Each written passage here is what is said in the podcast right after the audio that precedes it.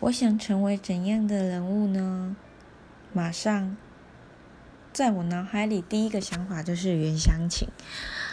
我真的好喜欢她，也好羡慕她。